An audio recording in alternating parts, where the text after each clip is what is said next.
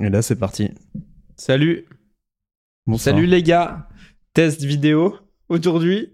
Test vidéo, là, on est en a freeze, visiblement. Oh, C'est pas grave. Là qui fait de la merde, mais c'est pas grave. Bon, comment ça va, mon très cher Juan? Est-ce que tu veux déguster ce petit euh, bonbon? Santé.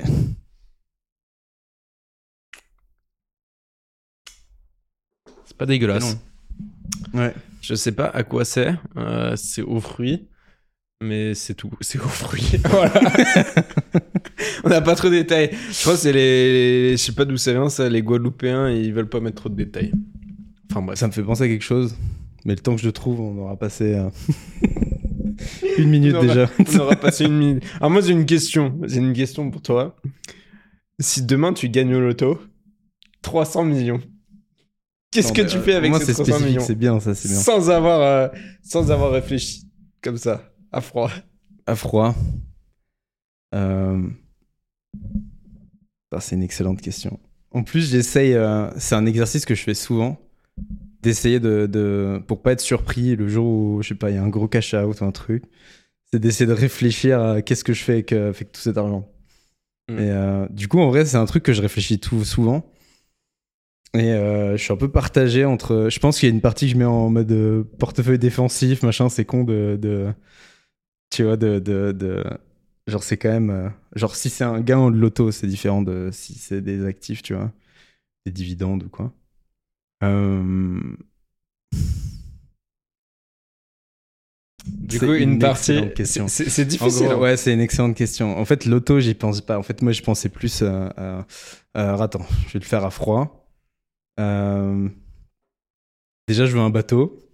Voilà. En fait, je vais commencer par le kiff. ouais, ouais, Et après, on verra. euh, Exactement. C'est ça qui est marrant. Franchement, je veux un bateau. Euh, J'ai envie d'emmener ma famille en, en vacances un peu partout dans le monde. Genre, emmener tout le monde. Je sais qu'il y a des problèmes logistiques des fois pour, pour partir en voyage. Je pense du côté de, de ma mère, typiquement. J'emmène les chiens, tout, tout le monde. Tout le monde. Il n'y a pas de problème, on, on part. Il y a des gens qui sont là pour garder les, les, les chiens quand on va faire des activités, machin, les animaux. Ouais. Mais je loue, je sais pas, un jet privé, j'en sais rien, mais on va à l'autre bout du monde et, et je fais kiffer. euh, je pense, ouais, voyager et, et, un, et un bateau, un voilier. hein. Moi, j'aimerais bien me remettre à faire de la voile. Et j'aimerais bien peut-être avoir, euh, je sais pas, m'octroyer un peu de temps pour faire. euh, j'aimerais bien faire une traversée de l'Atlantique ou un. Ouais, Stylé. ça c'est pour la partie kiff. Je te laisse, je te laisse répondre. Peut-être on va faire comme ça. Ah, de ouf. Euh, tu sais, c'est le paradoxe de tu poses la question et t'as le temps de préparer la réponse, mais tu le fais quand même pas. Euh, non, qu'est-ce que je ferais Euh, Alors, ce qui est sûr déjà, c'est qu'effectivement, je pense que le plus gros kiff dans la vie, on en a déjà parlé plein de fois. Enfin, mon plus gros kiff, y a beaucoup d'argent, c'est euh, de partager avec tous les gens qui sont autour de moi. Donc, forcément, en un, ma famille, euh, et euh, enfin, il n'y a pas de 1 et 2 d'ailleurs, mais c'est ma famille et euh, tous mes potes proches. Donc, clairement, je pense que le premier truc que je fais, c'est genre, je loue une, une villa, mec, de ouf quelque part, et je ramène tout le monde. Genre, vraiment, tu sais, tu prends les billets d'avion, tu dis à tout le monde, ouais, vas-y, on fait genre 4-5 jours, vous posez des vacances. Et 4-5 bam. semaines. c'est ça. Le problème, c'est que les gens, ils ont pas 5 Ouais, semaines de vacances. c'est vrai, Parce qu'ils n'ont pas gagné au loto. Il n'y a que toi qui as gagné au loto. Enfin, peut-être tout le monde a gagné, mais bon. Et, euh, et ouais, et genre, euh, du kiff, quoi. Toute activité de fou, des trucs que personne n'a fait. Donc, ça, vraiment, euh, je pense, le premier truc dans le kiff. Et après, euh, après, sur le matériel, ouais, là, je suis un peu plus partagé. Euh, en vrai, il y a des, voilà, il y a des trucs de kiff comme ça. probablement, déjà, je déménage, ça c'est sûr. Dans un pays où il fait beau, un truc comme ça, tu vois. Et c'est vrai que, ouais, le bateau, c'est aussi un de mes gros kiffs, ça c'est sûr. Euh, et puis, euh, et puis une maison, pas besoin d'un château, mais un truc bien clean que tu fais à ton image, tu vois. Puis avec juste ça, t'es déjà pas mal, tu vois, je pense. Ouais. Sur la partie kiff. Bah, la partie euh, ouais, kiff, euh, expérience et tout, je pense que c'est ouais, c'est bien résumé de faire kiffer. euh, je pense euh, Puis Mais comme après, tu la les partie- kiff matériel, tu vois, ça vient, ça vient comme ça, mais j'ai pas la liste de je veux cette voiture, puis celle-là, puis celle-là, puis celle-là aussi, puis celle-là, je sais pas, c'est moins. Moi, ça m'a- ça m'attire pas spécialement, tu vois. Ouais. En fait, enfin, en tout cas, ok, peut-être, euh, bon, euh, quand t'as ça et tout, et tu te dis, euh, bon, bah, je vais me prendre juste une belle voiture parce que, euh, voilà, c'est cool, et... mais plutôt pour l'aspect qualitatif. Mhm. Mais c'est pas le truc qui, en soi, me fait une étincelle de me dire, ouais, Non. demain, je peux m'acheter une La Ferrari, quoi. En fait, genre, ça me fait beaucoup plus kiffer de me dire, ouais, je peux partir, genre, n'importe où demain, aller prendre un hôtel, tu sais, à l'autre bout, je réfléchis pas. Genre, Ouais. tu, tu bookes ton hôtel sur Booking, tu sais, tu regardes pas. Versus, euh, ouais, versus euh, pouvoir me dire, bon, je vais acheter euh, trois Rolls, ça, j'en ai un peu rien à foutre. Ouais. Voilà. Et après, évidemment, ouais, il y a la partie intelligente de ce que tu fais avec. Et là, je pense, Je pense que c'est très intelligent hein, de kiffer. je pense que kiffer, c'est le mieux que Ouais, tu et de puisses faire faire. kiffer euh, ses proches. D'ailleurs, il y a- il y, a toujours cette expression, euh, moi, que qu'une partie de ma famille m'a répété, mais c'est. euh, euh, alors, faut, faut, faut, faut, faut pas faire de la merde avec son argent, hein, loin de l'idée, mais c'est en mode on n'a jamais vu un coffre-fort suivre un cercueil. Ouais. ouais. Non, ça, Donc c'est un peu en mode. euh, bah, euh, tu sais, t'as t'as- t'as- t'as- t'as deux types de personnes. Alors, t'as ceux qui font n'importe quoi, c'est pas bien. Et puis, t'as ceux qui dépensent jamais un balle, même pour personne, tu vois. Mm. Et qui vont tout garder. Donc, c'est bien, c'est sûr, ils, ils accumulent. euh, ils accumulent. Mais bon, euh, s'ils sont des personnes normales et tout le monde est, voilà, décède à un moment ou à un autre. Et euh, bah, qu'est-ce que est-ce que t'as profité de la vie ou pas? Ouais. C'était quoi ton goal? C'est d'avoir le plus gros compte en banque. ouais. Ouais. Surtout, surtout pour des gains au loto comme ça. Ah, c'est ça. Ou c'est net d'impôts euh, en France, tu vois. Ouais. T'imagines, tu, tu gagnes 300 millions, c'est net, quoi. C'est un truc de fou. C'est le seul truc où en France, bah, pff, ouais. Il y a pas d'impôts, c'est sur les gains au loto. Genre, Et un des dingue. gros kiffs en vrai de de- d'avoir beaucoup d'argent comme ça, je pense c'est pour le coup de pouvoir euh, investir, pour parler plus de trucs plus sérieux, dans des projets genre que tu kiffes. tu sais. Mhm. Ça, c'est Ouais, un ça, truc vraiment. euh, Bah là, j'allais venir déjà, avant même de commencer à, à parler de, de exactement ce que je compte faire ou quoi. Je pense, enfin, j'allais te retourner la question, mais euh, moi, je compte pas arrêter de travailler, quoi. Je pense moins me, je pense me détacher du mauvais stress ou quoi.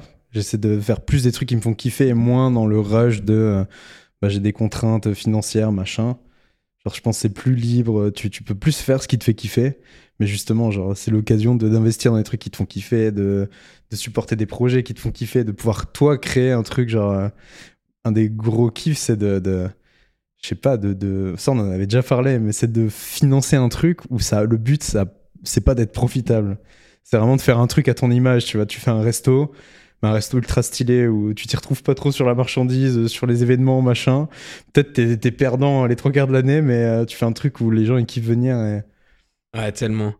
Et c'est vrai que ce côté de pouvoir faire, pouvoir faire quelque chose en fait, euh, sans avoir à avoir ce côté rentabilité en tête, c'est un truc de fou quoi. Parce que du coup, tu peux vraiment laisser libre ton imagination et tout.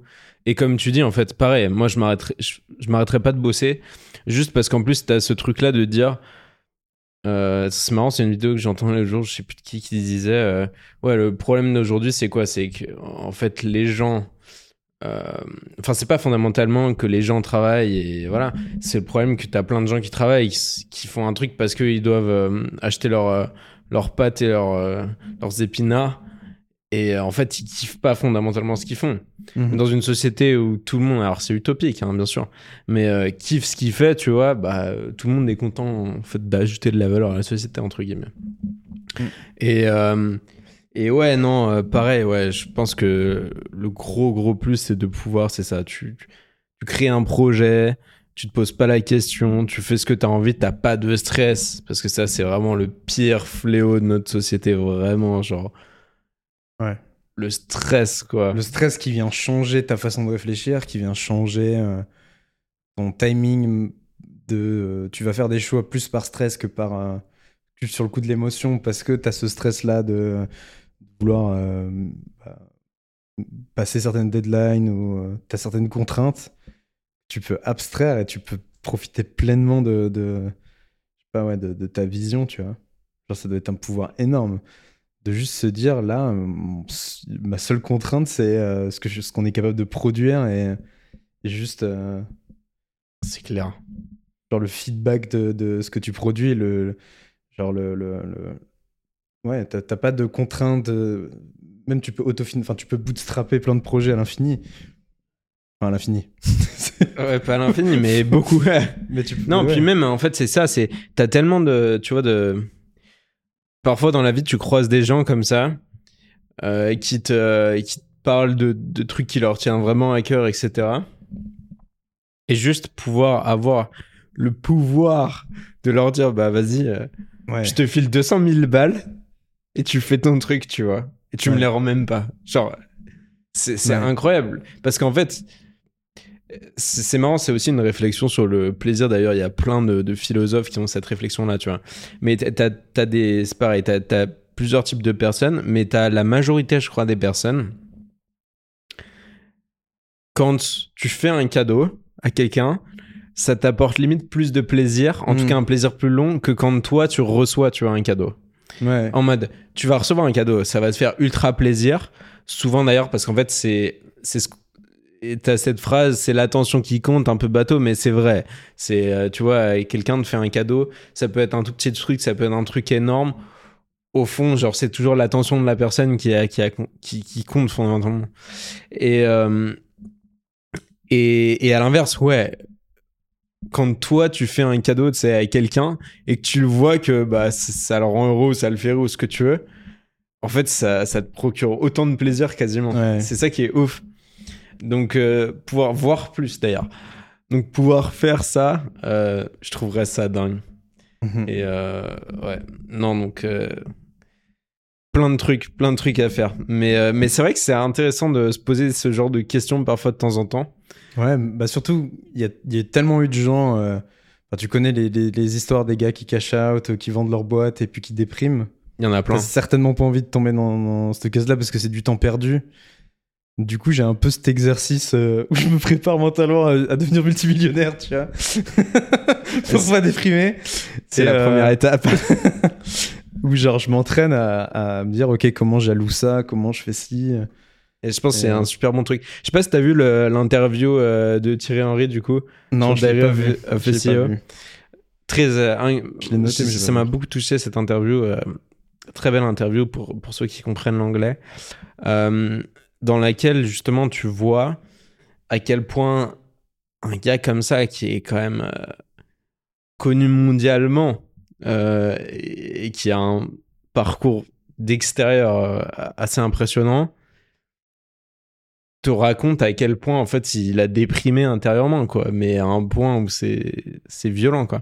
Et en fait l'entendre parler parce que quand il en parle ce qui est dingue dans cette interview c'est que malgré le fait que ça soit en anglais et que ça soit même pas sa langue natale ça, euh, les émotions sont vraiment là en fait. Et tu du coup ressens en fait vraiment euh, à travers ce qu'il te raconte comment il se sent quoi. Et vraiment euh, il, ouais il, était il disait qu'en fait il avait perdu il a complètement perdu le sens de sa vie. Parce Mm. qu'en fait quand il quand il joue au foot il le décrit comme en gros, il avait une, sorte de cape, il mettait une cape sur sa personnalité en fait. Donc en fait, la personnalité que les gens voient n'était pas spécialement la sienne. Si tu veux se masquer, il mettait un masque. C'est ce qu'il raconte. Et euh, bah, le jour où il a, il pouvait plus mettre ce masque puisqu'il il a arrêté de jouer au foot. Il avait d'apparence tout pour euh, être heureux quoi. Vraiment, il avait pas besoin de beaucoup de travailler, plus besoin de travailler même du tout. Mais euh, il disait quoi, il y avait un tel sentiment de vide dans sa vie en fait Hmm. qu'il savait plus quoi faire. Quoi. Et puis après, il y a eu les circonstances euh, non, enfin voilà, les circonstances du Covid, etc. Donc il a été isolé, loin de sa famille, etc. Tout ça mis ensemble, en fait, ça, ça a contribué. Mais Mm. bref, Ouais, non, ça touche tout le monde, non Puis c'est. euh, Ouais, franchement, c'est c'est assez difficile. Puis. euh, puis- Enfin, moi, j'ai vu des gens de plein d'horizons, plus ou moins proches.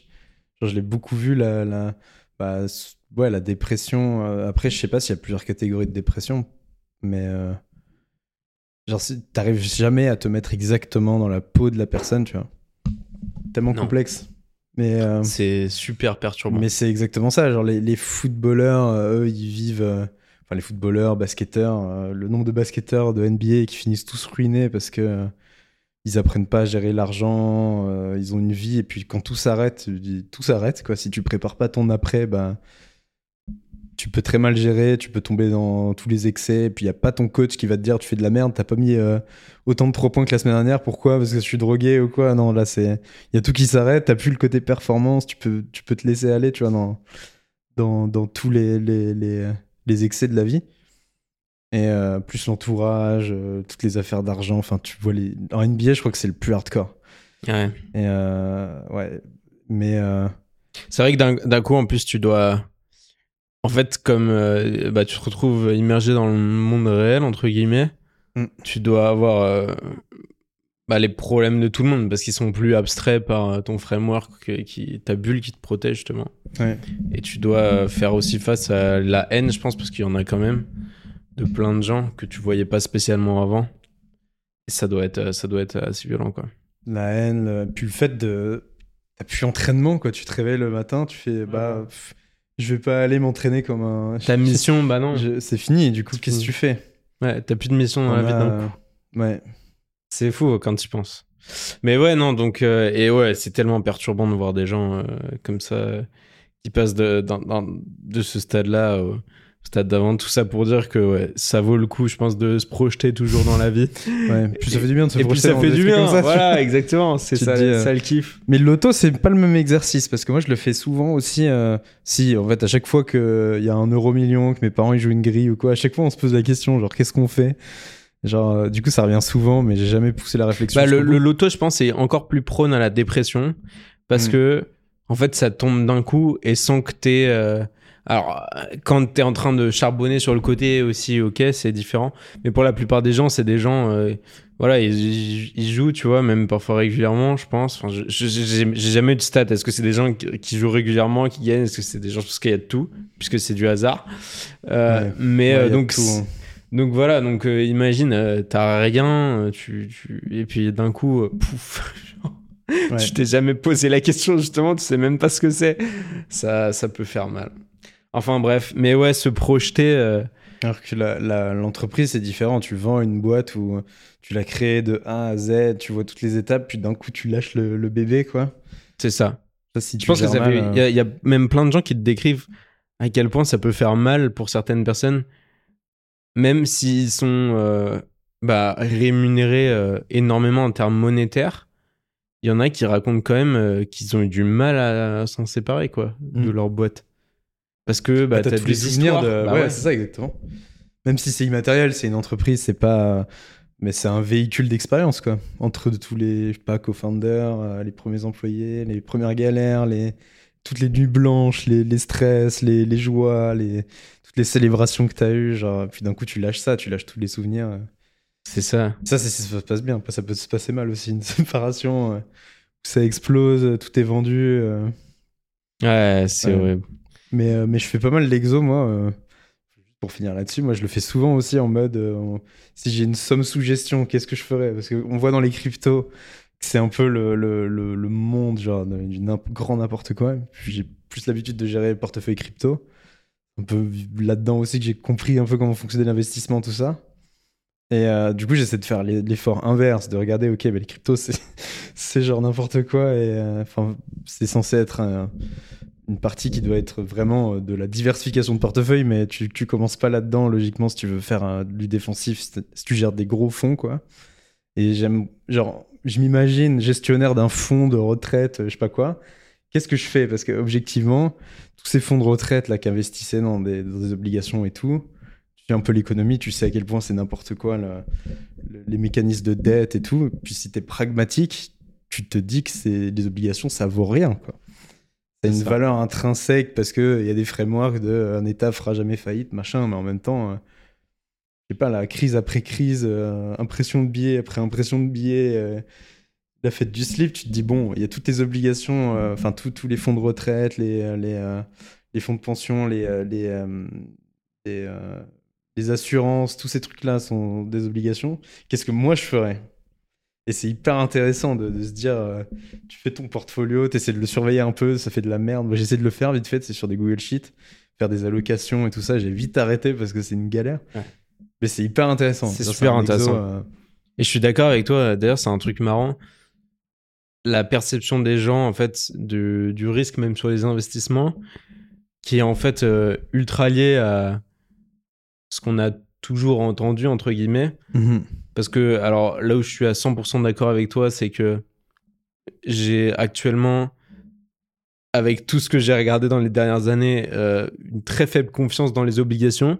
Alors que tu vas voir le banquier de la banque là en bas de la rue, Oui. il va te dire, mais si tu veux du safe, euh, fais 100% d'obligations. Là, c'est même pas le. le, le- Pour, pour clarifier, c'est même pas le risque de baisse ou machin, c'est le risque juste de faillite d'un d'un État, quoi. C'est ça. D'une zone monétaire. On l'espère pas, parce que ça serait dramatique, tu vois. À, à- à moyen terme, je pense qu'en vrai, ça. Je pense que les, les, les civilisations et les, les gens ont une capacité de, de, de récupération qui est beaucoup qui est sous-estimée. En vrai, on, on perdrait l'euro là du jour au lendemain, ça serait moins l'hécatombe qu'on le pensait, ou le dollar. Bon, le dollar un peu plus. au niveau géopolitique, Ouais. c'est un peu vénère, mais, euh, mais euh, je pense qu'on, en tout cas, à, à- à l'é- à l'échelle euh, de nos vies, quoi, pas à l'échelle géopolitique, je pense qu'on s'en remet très bien et très très vite. Ouais. Je, je- je- je suis infiniment convaincu de. de- de Est-ce que tu. Est-ce que. Alors. Est-ce que tu penses, par exemple, qu'il y a. euh, si du coup demain l'euro tombait, par exemple, est-ce que tu penses qu'il y a des pays de l'Europe qui se remettent. Enfin, en ignorant, tu vois, les circonstances euh, économiques, parce que évidemment, mais juste sur le caractère euh, et le tempérament des gens, tu vois? Est-ce que tu penses qu'il y a des pays qui s'en remettraient beaucoup mieux que d'autres? Je sais pas si tu comprends la question. Ouais, ouais, je claire, comprends très bien la question. Parce que par exemple, là, je- en fait, je voulais comparer à la base euh, plutôt les US et l'Europe, tu vois. ouais, Parce ouais, que- Je, je m'explique et après je te laisse, euh, je te, je te laisse répondre, mais j'ai, euh, on, on entend beaucoup récemment en fait parler, voilà, de, de, de l'Europe, de la Chine, des US, etc. Et euh, du potentiel euh, déclin des US, parce que c'est vrai qu'ils sont, ils sont dans la merde pour pas utiliser d'autres mots, un peu comme nous. Mais moi, il y a toujours un truc dette, qui m'a, ouais, sont- Ouais, c'est ça. Ils sont, ils sont pas bien, mais il y a toujours un truc par contre qui m'a fasciné à chaque fois que je vais aux États-Unis, et en particulier à, à New York, parce que c'est là où j'ai le plus été. euh, c'est vraiment la volonté des gens, tu vois. Mhm. C'est genre vraiment les gens, en- enfin, en tout cas ceux que tu croises, ils vont vraiment se tuer à la tâche ou quoi, tu vois, pour avoir en fait ce qu'ils veulent avoir, quoi. Et, euh, et ça, c'est un truc qu'on a en moins, en tout cas en Europe, euh, dans, dans la population. Tu vois, on a, On l'a plus, perdu, ouais. on a plus tendance à critiquer, à dire Ouais. machin, alors que eux, peut-être qu'ils vont critiquer, mais en fait, ils vont agir, quoi. Et ça, c'est un truc qui m'a toujours été euh, rappelé, euh, et j'ai trouvé ça fascinant quand j'étais plus jeune par ma marraine qui a, qui a vécu et qui avait son salon de coiffure euh, aux États-Unis avant de revenir en France. Et même aujourd'hui, quand je la vois, tu vois, à Paris, elle, elle, elle a du mal avec, euh, elle a du mal, beaucoup de mal avec la France, euh, parce qu'elle a passé la moitié de sa vie aux, aux US. Voilà. Et, euh, et, et, et, et, et venant de d'elle, c'était fou. Je me, enfin, à chaque fois qu'elle comparait vraiment, qu'elle disait, mais ça jamais ça se serait passé euh, Mm. aux States, tu vois. Ouais, je sais pas, j'ai l'impression. en tout cas, on. On a eu une succession de, de, de périodes où en fait on a complexifié, on, a détaché un peu la politique du réel, puis on fait confiance à des gens qui, qui, visiblement euh, bah, passent plus de temps à créer des problèmes qu'à en résoudre. Et on leur fait entièrement confiance, et puis on, on débat de ce qu'ils font, puis après on manifeste, puis après on les réélit, et puis, euh, puis rien qui change, alors que ouais, euh, les gens, ont, t'as plus effectivement l'impression quand tu regardes au, au jour le jour que les gens ont baissé les bras en fait en France, en- enfin surtout en France en fait. Hum, Dans le reste de l'Europe, je sais pas trop, sais- mais euh, en France c'est clairement le cas. Mm. Alors que ouais, effectivement aux US, de- à première vue, t'as ouais, effectivement, je pense qu'ils ont un peu plus de- cette énergie de, de, Bah, ça se de voit, pas je se laisser aller, quoi. Même quand tu regardes, euh, encore une fois, on en parlait, hein, mais les, les boîtes, quoi. Euh, Ouais. Encore aujourd'hui, euh, si tu veux faire un gros truc, euh, t'es quasiment obligé d'aller aux US. Ouais. Enfin, je veux dire, c'est. En tout cas, tu multiplies tes Si- chances par trois, quoi. Si, ouais, exactement. Si tu veux, ou alors si, si tu veux moins perdre ton temps, dans le sens où tu vas peut-être échouer plus vite, mais au moins tu vas avoir l'expérience la plus intense de ta vie, bah tu, tu vas faire ton aventure aux US. Mm.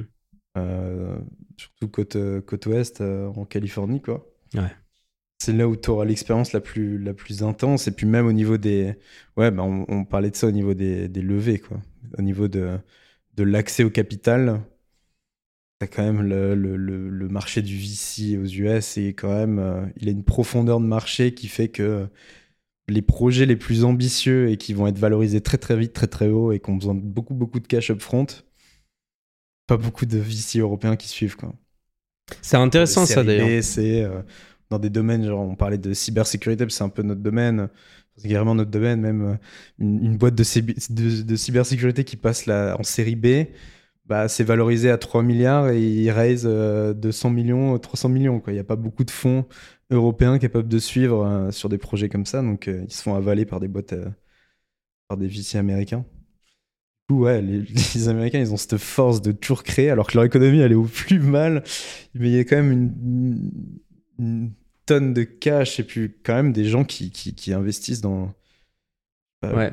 Et qui ont ce. Tu vois, c'est exactement. C'est.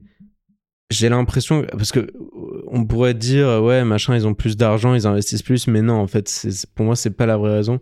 C'est vraiment une question de mentalité. On Ouais. en revient à la mentalité. hein. C'est que là-bas, moi, j'ai toujours entendu ça. Euh, et tu sais, on dit tout le temps, ok, les clichés, c'est pas 100% vrai, mais il y a quand même toujours une part de vérité. Et euh, t'entends depuis toujours cette phrase de, ouais, quand tu vas aux États-Unis, on te laisse ta chance, en gros la mhm. plupart du temps. Et l'échec est plus valorisé que- qu'en Europe. Et ça, c'est très vrai par contre. Parce que ça, se- ça se voit quand tu parles aux Américains, à l'école, c'est déjà le cas, tu vois. Mhm. En Europe, quel que soit quasiment le pays, hein, c'est à peu près universel. Peut-être les pays du Nord sont un peu en avance. Euh, tu te fais bâcher à l'école, genre euh, Ouais. en permanence. Si t'es pas dans, le, dans la matrice, Mm. bam. Alors qu'aux US, euh, on va leur apprendre le storytelling, justement, on en parlait. Ouais, mais c'est un truc de fou. Ça, c'est un reflet, tiens, storytelling. Ouais. Le, le, le fait que le truc cliché des, des Américains quand ils reviennent de l'école, enfin, de, qui reviennent de vacances quand ils rentrent à l'école, c'est de raconter leurs vacances devant le- les- leurs camarades de classe. Genre en France, tu ferais jamais ça. Parce que t'aurais trop peur euh, du, du choc social euh, du gamin qui va partir en vacances ou, ou euh, du, du gars qui rentre, de, je sais pas où, des Maldives, ou, Ouais, c'est dingue. où il, est parti faire du cheval sur la plage aux Maldives. Mais aux US, c'est assumé. Et puis, si t'es pas parti en vacances, t'inventes, tu fais ton storytelling de... et t'apprends ça très tôt. Genre en France, je sais pas si c'est pareil dans. Je sais pas si c'est commun à d'autres pays européens, mais en tout cas en France, c'est la peur d'aller faire un exposé dans toute la classe. C'est le, le truc où putain, tu redoutes, tu, tu le sais trois mois à l'avance que t'as cette date à un moment où puis ça te stresse. Genre toute la journée, t'es pas bien. Les deux semaines avant, t'es pas bien. Tu, tu... Ouais. C'est fou. Alors que c'est peut-être le skill le plus important, justement. Si Ouais. tu veux accomplir un truc euh, délirant, tu vois. Euh, bah, c'est ça, parce que. Et je pense que c'est juste en faisant que tu apprends à. Ça délie même le. En fait, si... les exposés, on n'en a pas tant que ça, tu vois, à l'école. Non. Des, des, trucs où tu passes au tableau, t'en as peut-être 3-4 fois par an, mais c'est chiant, c'est 3-4 fois par an. Et encore, c'était. euh, C'est pas dans tous les cours, quoi. Mais tu te dis que si t'avais ça à chaque cours, t'avais genre 4 personnes qui passaient au tableau, qui faisaient tout le temps des trucs, bah, les gens se fatigueraient même pas à se moquer, parce que de toute façon, eux aussi, ils vont passer 15 fois au tableau. Ou... Du coup, ils t'enlèveraient cette peur, tu vois, des gens. Et je pense que c'est assez. Surtout dans les petites classes. Tu vois, si t'enlèves déjà cette peur-là, ou plus tôt, genre euh, petite section, machin, que tu les fais vraiment euh, participer et communiquer entre eux. Mm. Je pense que ça, c'est pour le coup, c'est pas compliqué à, à débloquer ça. Non, non, il y a, il y a- Non, clairement, je, je sais pas où ça bloque, mais tu sais, c'est comme un peu euh, le truc de dire euh, Ouais, en France, euh, on est nul en langue. C'est objectif, on est nul en langue. Ça fait combien de temps? Ça fait 20 ans que j'entends ça, tu vois. Depuis Ouais. que je suis petit, j'entends ça. En 20 ans, t'as quand même le temps de changer des trucs, enfin d'améliorer, je sais pas. Mm. Et t'as l'impression qu'en fait, les années passent et le niveau régresse encore, tu vois. Et tu te dis, alors, honnêtement, je dis pas que tout le monde. euh, moi, personnellement, je pense ne pas être incroyablement bon pour apprendre des langues parce que c'est peut-être pas un des trucs qui me fascine le plus, contrairement à d'autres. Mais par contre, euh, aujourd'hui, clairement, tu parles pas anglais, euh, tu parles, à- tu pars avec 80% de chance en moins dans la vie, mec. Ouais, ouais, ouais. Non, Parce que juste- un handicap, tu pars au niveau difficile. C'est ouf. Donc, non. franchement, il y a une langue que tout le monde doit savoir maîtriser, c'est l'anglais. Genre, Ouais. tout le monde doit savoir parler anglais. Vraiment, c'est ça doit être une nécessité. On vit dans un monde où en plus euh, on veut, on parle d'ouvrir encore plus les frontières, etc. Donc tout ça c'est très bien, mais euh, faut pouvoir euh, voilà parler, communiquer avec Mm. les gens. Et euh, bah voilà, c'est l'anglais, c'est l'anglais. Il n'y a pas de ju- jugement de valeur. C'est euh, et, et et donc euh, ouais, je trouve ça fou quoi. Et de voir qu'effectivement, euh, enfin le niveau continue de régresser objectivement, parce que c'est pas moi qui le dis. Hein, Mais tu sens qu'il n'y a pas de volonté d'améliorer ce niveau. Genre, euh, c'est un faux problème. C'est les gens plutôt en privé qui disent euh, que ça vous vaincu, mais bah, à l'échelle de l'éducation nationale ou quoi, ils s'en foutent complètement. Ouais. Mais tu te rends compte que. Et puis, les, les... tu fais le constat après que les gens bons en anglais, ils vont partir à l'étranger bosser, quoi. C'est-à-dire qu'en en France, genre, si tu, fais, si tu grossis le trait, il va rester tous les gens qui parlent mal anglais, quoi. Ouais, c'est ça. Donc, dans un pays qui a, qui a un déficit budgétaire extérieur euh, au niveau de sa dette et au niveau de ses productions, son PIB, si t'es pas capable de vendre à l'étranger, donc de parler anglais, ça va être compliqué, quoi. C'est ça, c'est vraiment la, ouais, tu, tu amènes à la fuite effectivement des, des, des, des gens qui euh, qui la fuite des cerveaux quoi globalement. hein. Donc euh, tous les gens Mm. qui vont créer des trucs. C'est inégalitaire, quoi, entre guillemets. Bah ouais. Ouais. Mais alors que fondamentalement, je dis pas que c'est simple, mais c'est pas non plus euh, une mission impossible que de faire remonter le, le niveau de langue en France, quoi. Euh, Il y a probablement une question de programme, il y a probablement une question de quantité de, de profs disponibles, etc. Euh, mais à mon avis, quand on voit les. Enfin, vu le budget de l'éducation nationale, euh, je veux dire, je pense qu'il il va peut-être pas au bon endroit, mais il y a de l'argent, quoi. Je veux dire, il y a de l'argent en France, donc. Non, moi je pense, en vrai, c'est la faute des. Euh, c'est de la faute des doubleurs euh, de films, fran- des doubleurs francophones Aussi, ouais. qui sont trop bons. Ça, c'est vrai. Ils font les meilleurs euh, doublages au monde. Genre le nombre de films où le réalisateur euh, du film disait que, bah, à, à comparer toutes les voix, la voix préférée c'était la voix française. C'était le cas par exemple des Simpsons. Ou... C'est vrai que. Euh, ben, genre en vrai, c'est vrai qu'on est peut-être un. Parce qu'il y a beaucoup de pays où ils ont pas la chance d'avoir des doubleurs stylés. Mm. en fait, ils regardent tout en VO Ouais. très tôt. C'est le cas d'ailleurs en, en Suisse. Mm. Genre, euh, c'est le cas. euh, Bon, en Suisse, ils ont la VF hein, euh, pour, pour les, pour les Suisses romans, mais pour les Mm. Suisses allemands, ils ont pas cette chance-là. Ouais, ouais, ouais, c'est vrai. Euh, Tous les pays du Nord, c'est ça. ouais, le Portugal aussi, je sais Portugal, que, ouais. Ouais, je sais que. Et ça, t'as raison, t'as raison, c'est un truc. euh, Alors, déjà, pour prendre les côtés positifs. Ça te, ça te pousse à, à regarder du VO, et puis c'est comme ça que t'apprends, parce que tu te mets à, à kiffer une série, puis tu commences à la, la, la binge-watch, tu t'habitues aux voix des personnages, tu t'habitues à leur, à leur mood, tu te mets à les imiter, à parler comme eux, et genre c'est comme ça que tu te mets à. Je sais pas, moi c'est comme ça que j'ai appris l'anglais. Hein. euh, Euh, dès moi que j'ai aussi, mis- ouais, ça m'a Dès que j'ai beaucoup accepté de, ok, faut que je regarde une série en VO, j'avais commencé par Lost, Les. Disparus, Oh là là. Excellente série. Ouais. Et euh, je regardais en, en VO. Et en vrai, euh, ouais, ça m'a aidé de ouf. hein. Puis c'est mes parents en vrai qui m'ont poussé. Moi, j'en de l'anglais et tout, j'étais là, mais c'est, ma mère et mon beau-père qui me poussaient, mais regarde des séries en anglais, machin. Ah, mais c'est clair. euh, Ça, c'est un truc, c'est vraiment. j'ai passé le pas. euh, Ouais, bah c'est ça. Mais mo- moi, la même chose. Euh, vraiment. Alors, je m'en foutais pas dans le sens où je lisais déjà des trucs en anglais, un peu à droite à gauche, mais j'avais pas du tout conscience de l'importance. hmm. Avant de voilà de grandir, de faire mes études et là de te dire ah oui d'accord. Ouais. No way. Surtout en informatique, quoi. Ouais, il y a. Parce que de un, c'est ridicule de tout traduire en français. Genre, tu vois, c'est quand même plus stylé de, de- d'avoir un ransomware sur son ordi qu'un rançon logiciel. Typiquement. Ou de, de. Terrible.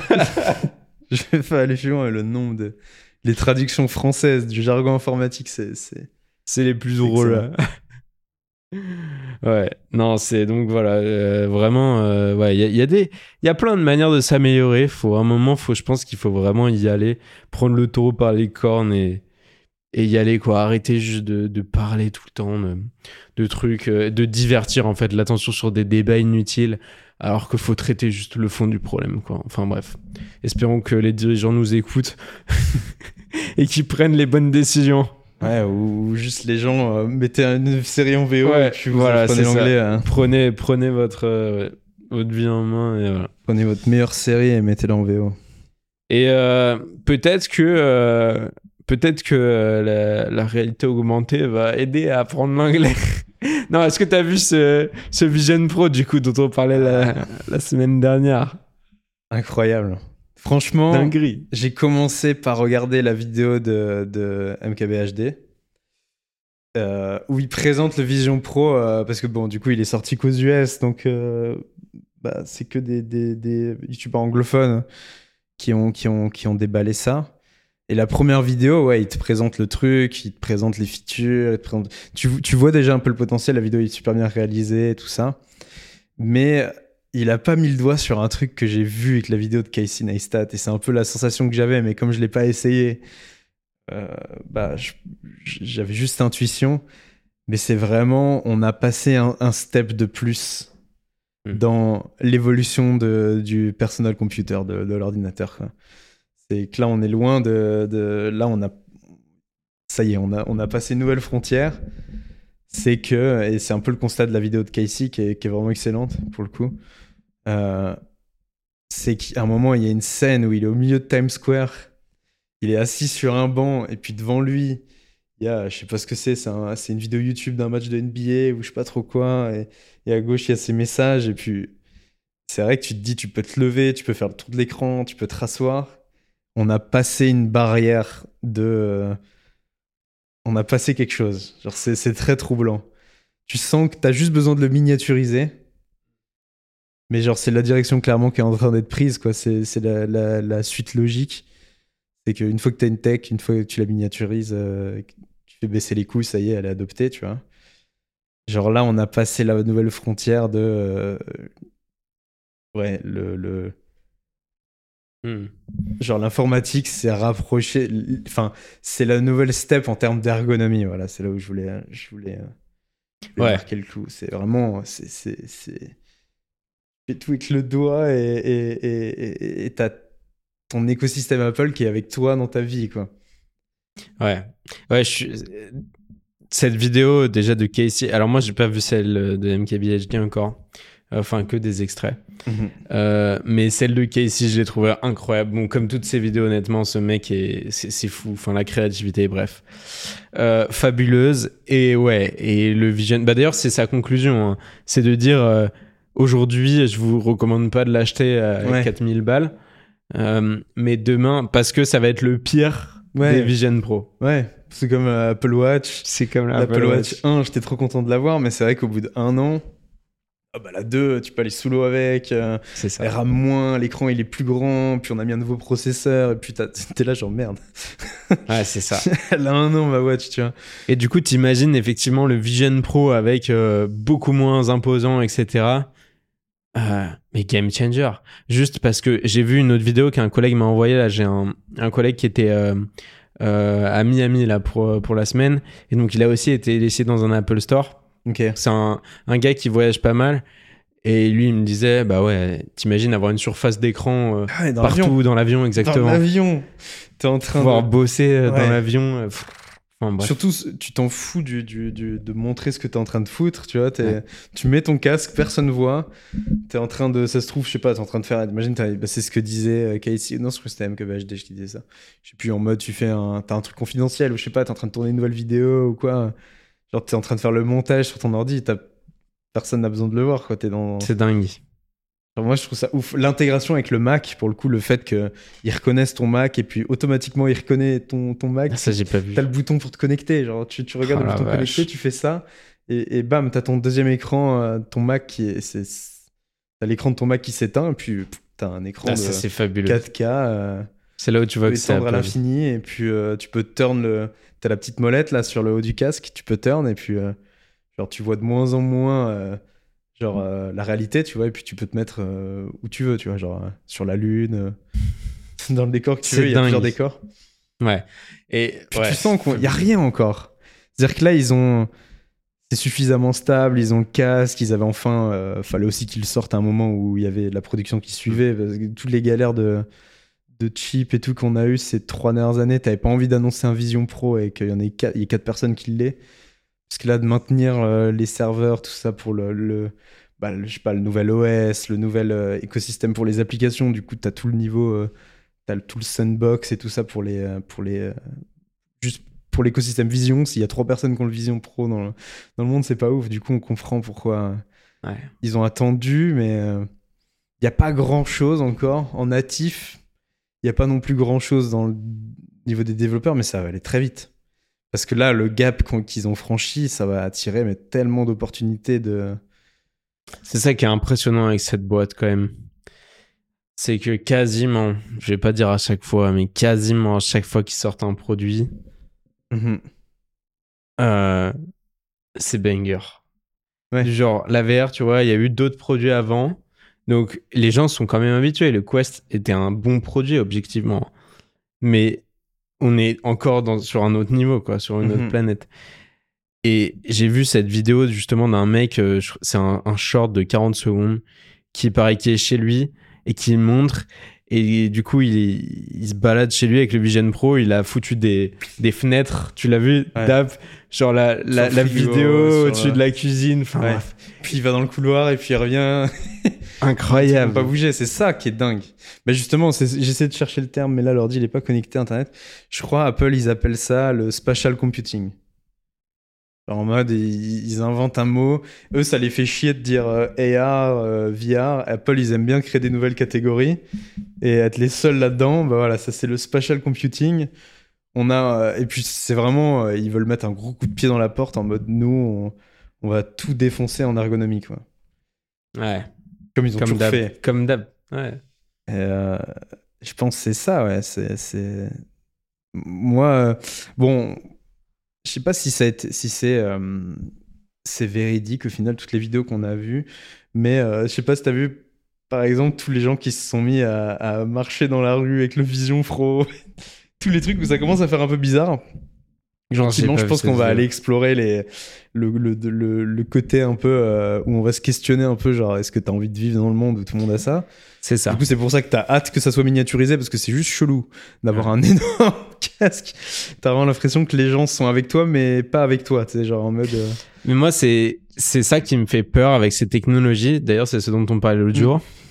C'est le fait de dire, tu vas marcher dans la rue, ou tu vas aller à un meeting business, le mec, il aura ses, euh, son Vision Pro euh, XS, et, euh, et il va pouvoir direct aller browse sur un, Wikipédia, enfin bref, Ouais. je sais pas, les, les sites de d'AI qu'il y aura demain toutes les infos sur toi, etc. Bam, ça va lui sortir des résumés, etc. Et en fait, euh, bah, ça va peut-être couper court à certaines, euh, tu vois, discussions même. Parce qu'en fait, on, Ouais. on, est, on vit déjà dans un monde avec trop d'a priori, je pense. ouais. Et on va tellement encore pouvoir, genre, renforcer ça. On parlait tout à l'heure, tu vois, même chose de, pour rebondir sur un sujet de, des deepfakes. Ouais, ouais. Euh, parce que euh, parce qu'avec ce qui se passe euh, voilà le truc de Taylor Swift et, et là euh, l'autre boîte qui s'est fait qui s'est fait voler 25 millions tu te dis bah ça pose la vraie question que peut-être moins de gens ont vu venir tout le monde était là ouais chat GPT machin euh, oh, ça va être terrible mais en fait non c'est la juste ce que les gens vont pouvoir faire avec ce genre de technologie fondamentalement c'est pas la technologie qui va créer des robots toute seule et venir nous bouffer c'est ce- comment les gens finalement Mm. vont vraiment l'utiliser quoi Ouais. et quand tu vois ces deepfakes qui vont devenir comme tu le disais de plus en plus difficiles à détecter Ouais. Euh, Ouais. Bah parce qu'il va falloir avoir les incentives économiques pour créer des boîtes avec des modèles suffisamment puissants pour détecter tous ces deepfakes. Donc euh, ça va demander soit une coopération énorme, soit... euh, bah, c'était le but d'OpenAI, ce qu'on disait, c'était le but d'OpenAI d'être une non-profit dans le but de développer les meilleurs algos du monde pour euh, faire la police des AI. Mm. Bon, il y a eu un petit, euh, il y a eu un petit, Un petit euh, couac. il y a eu un, un Satan- Satya Nadella euh, qui était sur le chemin et qui a vu une opportunité. Mais euh, Et en fait, ça va être le plus gros problème finalement, c'est que, alors oui, à l'échelle peut-être, tu vois, d'une coopération étatique, ça va être possible, mais le problème, c'est que tu auras toujours un État qui sera en avance. Bon, aujourd'hui, c'est les États-Unis, clairement. Mm. Et eux, bah, la NSA, elle pourra se faire plaisir avec ce genre de truc, probablement, tu vois, sans que personne ne le sache. ouais, bah déjà avec les les, les chats GPT, tu peux disséminer de la de la malinformation. Que les gens vont reprendre, vont, vont reprendre parce qu'ils ils ont pas le temps, ils vont vite sur ChatGPT, ils récupèrent des infos et tu peux disséminer de, de la, de la désinformation là, dans, dans ces LLM. Peu les deepfakes, quoi, le côté, euh, l'attaque sur. euh, une, euh, une des attaques les plus communes aux États-Unis en ce moment, c'est euh, de SIM swap un téléphone, donc récupérer la carte SIM d'une victime, euh, de se connecter à son compte WhatsApp ou Facebook ou quoi, de récupérer tous les audios, de deepfake la voix, et après de contacter les parents de la, de la victime du SIM swap avec sa voix et d'envoyer un enregistrement comme quoi elle s'est fait kidnapper et qu'il faut payer la rançon, machin. Du coup, tu reçois, toi, tes parents, tu reçois un, un- un- un vocal depuis le numéro de, de- de ton enfant, tu vois, avec quelqu'un qui te demande, euh, enfin, avec ton enfant qui te C'est demande, horrible. genre de payer rançon. Enfin, on en est là, quoi. Et tu te dis, euh, déjà, ça, c'est- c'est- c'est- ça pose quelques challenges techniques. Tellement. Le, le SIM swap, d'ailleurs, c'est vraiment l'attaque nu- number one. En ce moment, euh, tous les réseaux sociaux, même la SEC, sont C'est fait SIM fou. swap leur, euh, C'est fou, faut qu'ils trouvent un truc, c'est pas possible. leur, euh, leur compte Twitter, là. Ouais. Genre, Ça, c'est un délire. C'est quand même. euh, Quand j'ai vu ça, c'est, je me suis dit, mais c'est lunaire, c'est pas possible. Et, et ouais, genre. Ouais, du coup, les- le- la VR, moi, ça me fait. dans- C'est dans le même lot de. de, de concern. C'est un peu. euh, J'ai l'impression que dans certains aspects, on a des step back déjà sur l'utilisation des réseaux, tout ça. Même des belles utilisations qui en sont faites. On en avait déjà parlé dans, le premier épisode d'ailleurs. Mais euh, ouais, la VR, il y a un truc qu'on peut constater aujourd'hui, c'est quand même que les gens sont pas mal renfermés sur eux-mêmes, dans le sens où euh, je crois que la, un des premiers mal-être que les gens reportent, enfin que les jeunes reportent en France en tout cas, c'est la solitude. Mm. C'est que les jeunes se sentent seuls alors qu'ils n'ont jamais été autant connectés avec tous les réseaux sociaux qu'on a. Et là, c'est peut-être, euh, je sais pas, on, on verra où ça va, la VR. Mais Mm. c'est peut-être un step de plus de je me mets vraiment dans Je mon- pense. Parce que euh, je suis assez convaincu que, tu vois, on parle. Parce que t'as, t'as, donc t'as des technocrates, mais vraiment euh, à balle, et puis t'as le côté euh, inverse. Je pense que, comme Deb, la, la vérité est à peu près au milieu. Mais pour moi, il est clair qu'en fait, euh, la VR ne va pas rem- remplacer une personne physique. Elle va, enfin, pour certaines tâches, probablement. Du genre, euh, t'appelles, euh, tu vois, j'ai dû appeler la poste euh, hier globalement, j'ai attendu 20 minutes et j'ai raccroché parce que j'avais personne, parce que j'ai un colis qui, qui s'est perdu. Euh, et, euh, et là, je t'avoue que bon, j'aurais eu un robot qui me réponde, tu vois. Ouais. Ça et qui me donnait la même réponse, ça m'aurait. J'étais dans la VR, j'étais en mode bon, tu mets ton Vision Pro et tu vas à la poste. C'est pas Du mal coup, aussi. Tu vois, t'as le gars avec son Vision Pro, le, le guichetier, et puis il répond aux gens un par un. Il les voit tous en ligne comme ça. Comme ça, tu vois si t'es ignoré C'est ou, ça. ou si Ça, c'est pas mal. le numéro à 17h30 où il, il décroche. Toi, t'es là genre allô comme un con, et puis il raccroche, et hop. Tu rappelles, nous sommes fermés. Mais c'est ça, tu vois, tu seras dans la rue avec ton Vision Pro, en fait, tu verras d'autres gens, tu verras plus les gens qui sont à côté de toi dans la rue. Tu seras à Lausanne dans la rue, tu verras des gens à Dubaï, tu vois, dans la rue. Mais ça, par contre, ça c'est un peu le. Hop, le- la Tour Eiffel, ça devient le Burj Khalifa, tu vois. Genre le, le- genre si, si, si par exemple à une soirée comme ça euh, on se met tous à mettre nos casques et tout c'est un peu triste par contre de se dire qu'on peut euh, pendant le Covid Hmm. euh, t'as je sais pas un pote euh, qui est à New York puis on est tous je sais pas séparés et on peut Ouais, tous ça, se mater un film où on est dans la même pièce en train de regarder le même écran Hmm, C'est dingue. avec des angles différents, vraiment la sensation qu'on est au ciné. Ça, tu vois, il y a plein de barrières qu'on peut quand même. euh, je pense qu'il y a vraiment des, des utilisations ultra, ultra smart à faire, tu vois. Mais Pas clairement. envie d'être pessimiste euh, de base. Non, non, vois. clairement. Mais. euh, Non, non, je suis, je suis optimiste de base à, ouais. à 90%. hein. C'est juste que là, on a parlé des 10%. Ouais, ouais. Bah, moi, j'ai mais- direct mais- pensé à ça, parce que c'est vrai. Après, je sais qu'il y a des influenceurs qui ont joué. Je sais qu'il y a des gens qui ont dit ça, pour, qui ont fait ça pour des, qui ont fait des scènes pour de faux, où ils conduisaient un Cybertruck avec un, un, Vision Pro, tu vois, le cliché euh, du gars. T'as- T'as plein de gens qui font le geste où tu dois pincer tes doigts là pour, euh, pour, euh, pour sélectionner dans le Vision Pro. D'ailleurs, ça- D'ailleurs, c'est dingue. C'est juste que t'as pas de notion de curseur ou quoi, comme tu peux avoir dans un Quest ou, ou t'as des manettes ou quoi. Là, c'est vraiment ce que tu regardes et t'as juste besoin de, de, de, de, de pincer tes doigts après avoir regardé fixement un endroit. Donc c'est que le eye tracking. C'est que le eye tracking. Oh la vache. Ah ouais, d'accord. C'est-à-dire que hop, tu regardes la fenêtre pour fermer, hop, tu regardes cette appli, hop, tu fais ça, tu fais ça. Ah ouais. Ouais, c'est c'est une dinguerie. Genre, ouais, euh, d'accord, ouais. Là, c'est... j'avais pas capté ça, mais Ouais. ouais, c'est un step-up C'est-à-dire que tu le mets et t'as rien. T'as pas de télécommande, t'as pas de, t'as certainement pas de notice. c'est ce qu'on disait tout à l'heure. J'ai j'ai commandé un micro, euh, enfin une espèce de dictaphone euh, qui fait euh, pas 5 cm par 1 cm. Euh, je dirais pas la marque. Et j'ai ouvert la boîte, genre il y avait euh, 3 kilos de notices pour un dictaphone où il y a 3 boutons quoi. Il y a un port, trois boutons. Tu te dis, Apple, ça fait depuis les années. Enfin, depuis qu'en tout cas, moi j'ai des souvenirs de produits Apple. Peut-être qu'avant ils en avaient, mais j'ai pas le souvenir d'une seule notice. Non. À part un bout de papier qui te dit, euh, là c'est le volume pour monter ou descendre. Ouais, de tu. J'ai pas le. J'ai pas le. C'est vrai que même l'iPod Nano, t'avais pas de notice. Si t'avais un petit papier qui te disait que tu fallait tourner sur la roue pour Ouais. euh, faire défiler.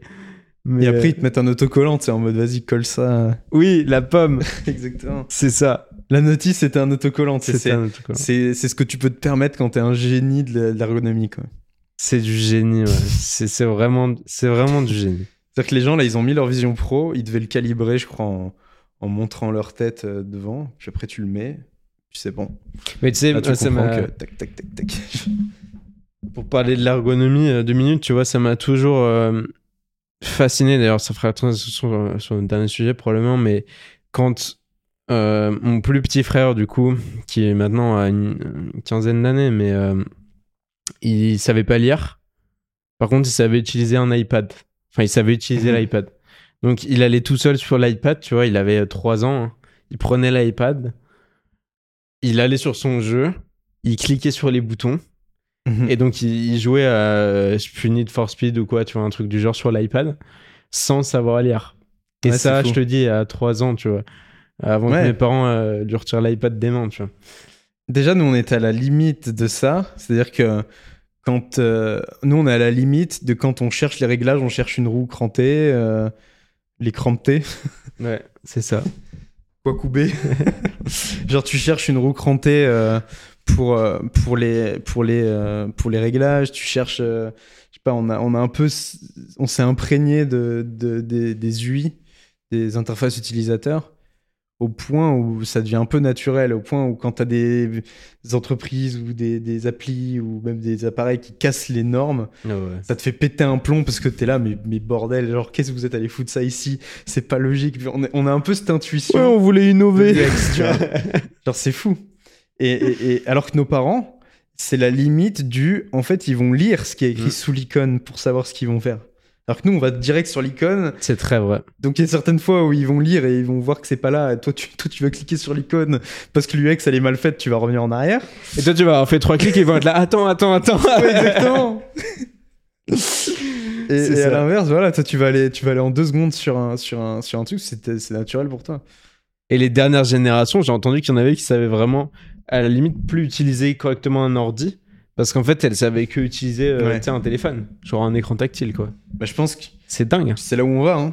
Je pense que le, le clavier tel qu'on le connaît là maintenant, je pense que d'ici, je sais pas, 15-20 ans, ça se trouve, ça sera l'équivalent de.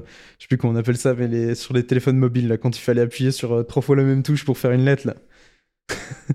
Le- ouais, le. tu vois, on va passer de 1, ça 2, au 3. tactile, bah, on va passer de t'as un clavier à t'as pas de clavier. Ah, c'est ouf. Et l'informatique, il fait, je sais pas en fait ce que ça sera. On sait pas, on peut pas imaginer- que, à part si t'es développeur, euh, peut-être qu'il y aura une étape où t'auras même plus besoin de clavier, quoi. Non, tu feras tout à la voix, voix ou, à la euh, pensée. ouais, Pourquoi pas? Ouais, non, c'est ça, c'est ça, c'est c'est impressionnant. Mais du coup, effectivement, ça amène, euh, bah voilà, c'est- incroyable et ça amène, je pense, quelques euh, quelques sujets où effectivement, ça va être intéressant de voir comment ça évolue. Il faudra faire attention. Il y a un truc justement, euh, tu vois, on parlait des réseaux sociaux, tout ça, et moi que j'ai vu aussi avec euh, avec mes frères et sœurs. Je pense qu'il y a diminué dans nos sociétés, en plus de la sol- solitude, c'est la, la patience. Mm. Dans le sens où euh, les gens sont de plus en plus impatients, tu vois. Ça, tu le vois, euh, tu le vois à peu près partout. hein. Et juste sur moi déjà, je vois comme quoi euh, parfois je peux être impatient. Tu vois, là, je te le disais hier, j'appelle la poste. euh, j'ai dû attendre euh, un- enfin 20 minutes et euh, bon alors, en plus c'est chiant d'appeler la poste hein, mais ouais, C'est vraiment le quand t'as autre chose à faire non mais voilà parce que Parce en que plus tu un payes cliché de, de service chiant à appeler, c'est la poste, quoi. Et tu payes, mec, tu payes à la minute, même quand ils Ah. répondent pas. Du coup, j'étais là, euh, puis c'est la Suisse, donc c'est un peu cher, tu vois. Bref, mais, euh, mais voilà, t'es là, euh, c'est pas, ça fait déjà 10 minutes que j'attends, j'en peux plus, quoi. Et, euh, et moi, je me souviens, tu vois, quand j'étais petit, pour faire la com- une comparaison de ma propre euh, expérience, où euh, je passais des heures avec mes, mes deux frères juste en dessous de moi à faire des, des hum, circuits de domino, tu vois, et de cap là. Enfin, mais d'abord, surtout, je me souviens de ça, les circuits de domino. Et genre, on avait un grand couloir dans l'appart et on faisait des circuits de domino, mais je sais pas, ça nous prenait des jours à faire ça, tu vois. Donc pendant des jours, on construisait le truc. On avait de la chance, on avait plein de dominos, on a demandé euh, à papa et maman d'en racheter et tout. Et puis, il y avait le jour fatidique où là, tu poussais le premier, tu vois. Si tu l'avais pas fait tomber en cours de route, Ouais. ça nous a valu des petites batailles, je pense. et, euh, et bam, et en, ça y est, en 30 secondes, pff, tes jours de travail, tu vois, ils étaient tous par terre, mais c'était incroyable. Ouais. Et je vois mon plus petit frère, du coup, lui, il a jamais connu ça. Il a jamais connu ça. Il a fait d'autres trucs, il a un peu joué avec les Playmobil et tout, parce que mes parents le forçaient. Mais il a quand même passé énormément de temps euh, sur, sur l'iPad et tout, Mm. parce que c'est pareil, tu, tu peux être le meilleur parent, tu peux pas non plus t'opposer à la, à la technologie, quoi. Donc, euh, Ouais. mais, euh, mais ça m'a toujours fasciné cette réflexion. Et c'est vrai que je pense que, alors même si t'as des jeux qui, qui sont potentiellement. J'allais venir là-dessus.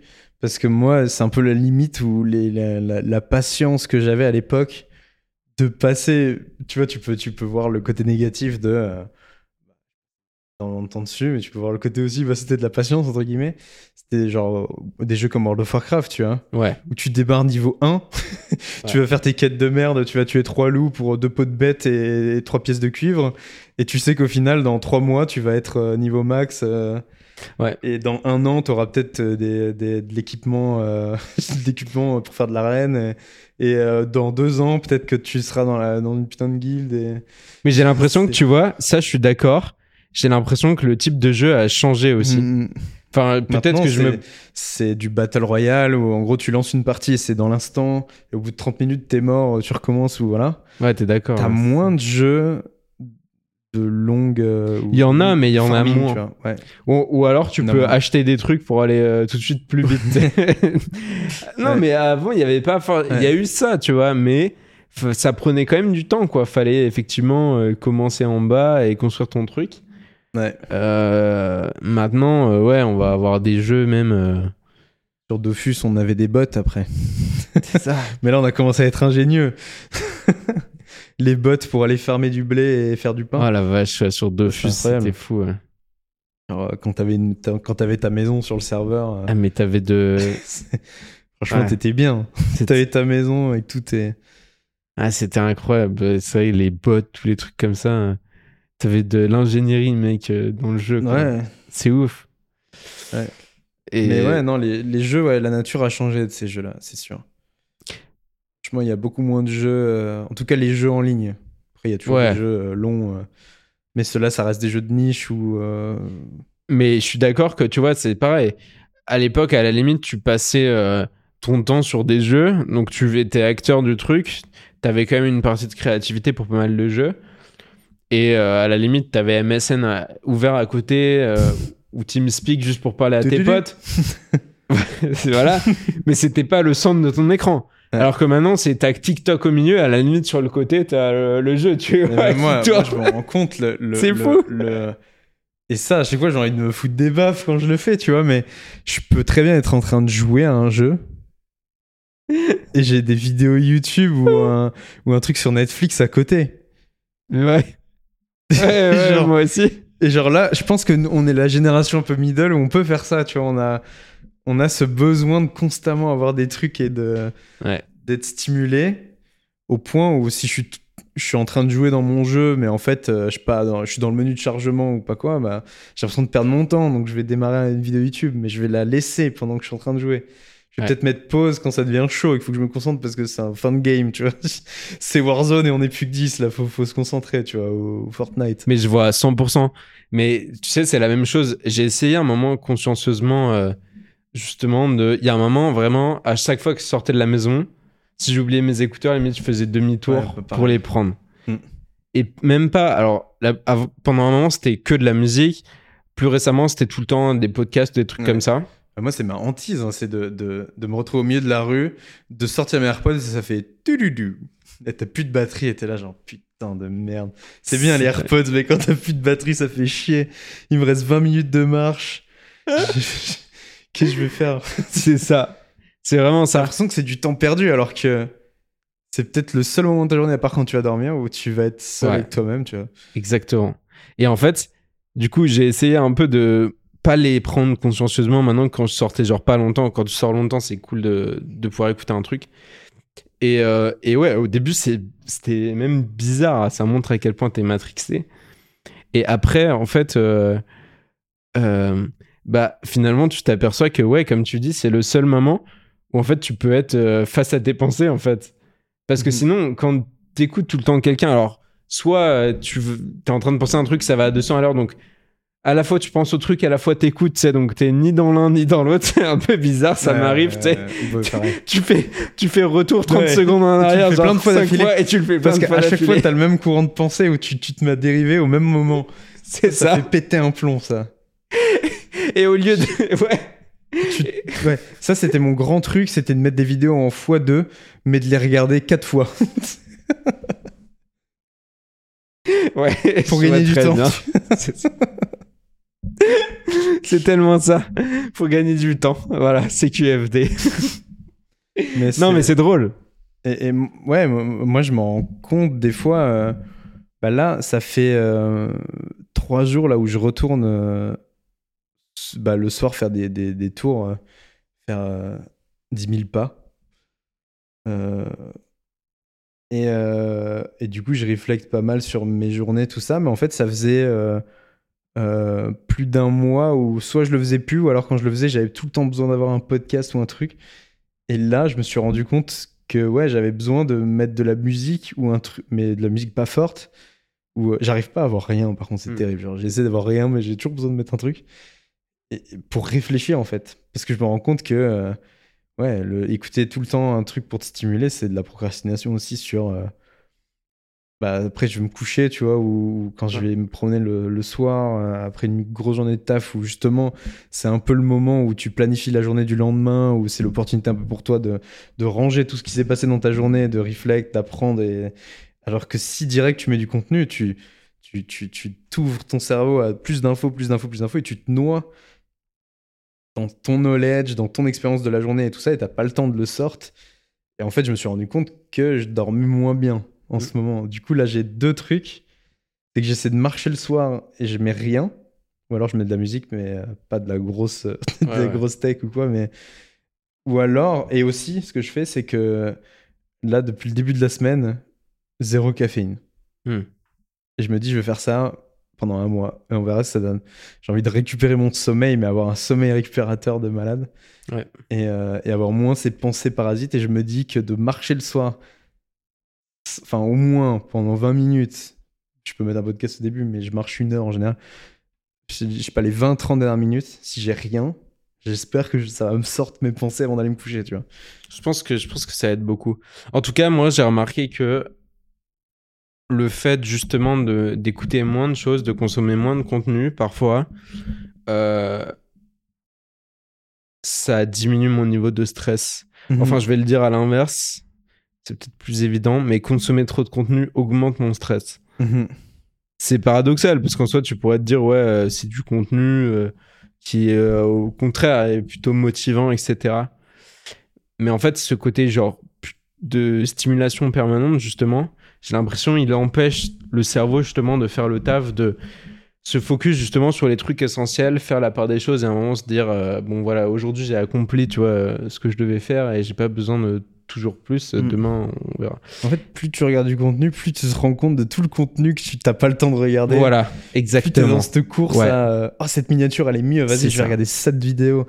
Puis après je vais regarder cette là, puis celle-là, puis ce truc là. Ah ouais ça c'est cool aussi j'avais oublié. Genre C'est ouf. infini. Tu sais, ce moment où, genre, tu regardes une vidéo et t'es en train de regarder sur Ouais. le côté, Sur genre, le côté la prochaine que tu vas regarder. la prochaine que tu vas Du coup regarder. t'as rien écouté des deux dernières minutes de ce que le gars il est en train de parler. C'est C'est dingue. fou hein. Ouais, c'est dingue. C'est comme quoi, genre, vraiment, tout le monde est matrixé par ça. Ouais. Il Faut a- le reconnaître et faut le reconnaître et, ça, et le savoir, surtout. Mm. C'est surtout ça. C'est pas vraiment une. C'est vrai que YouTube, j'ai eu une grande période.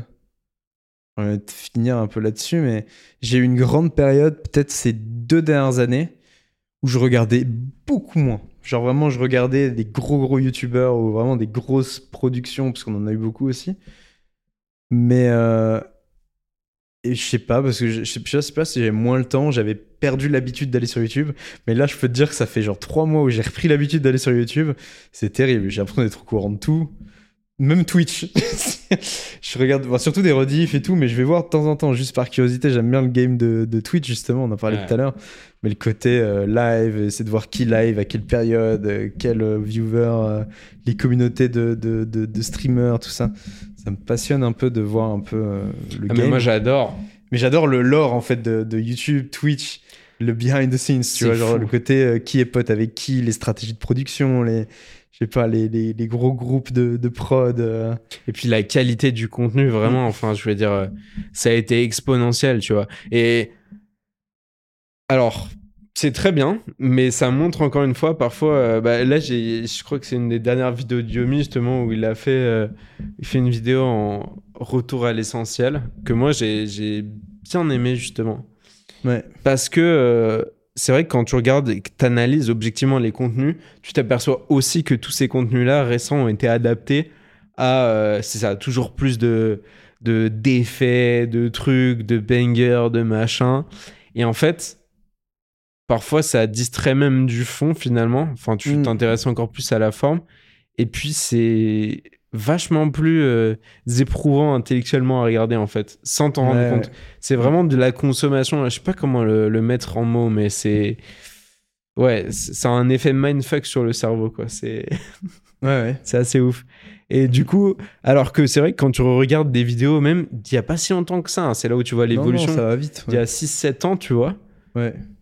ça avait rien à voir. Ouais, ouais. C'est dingue.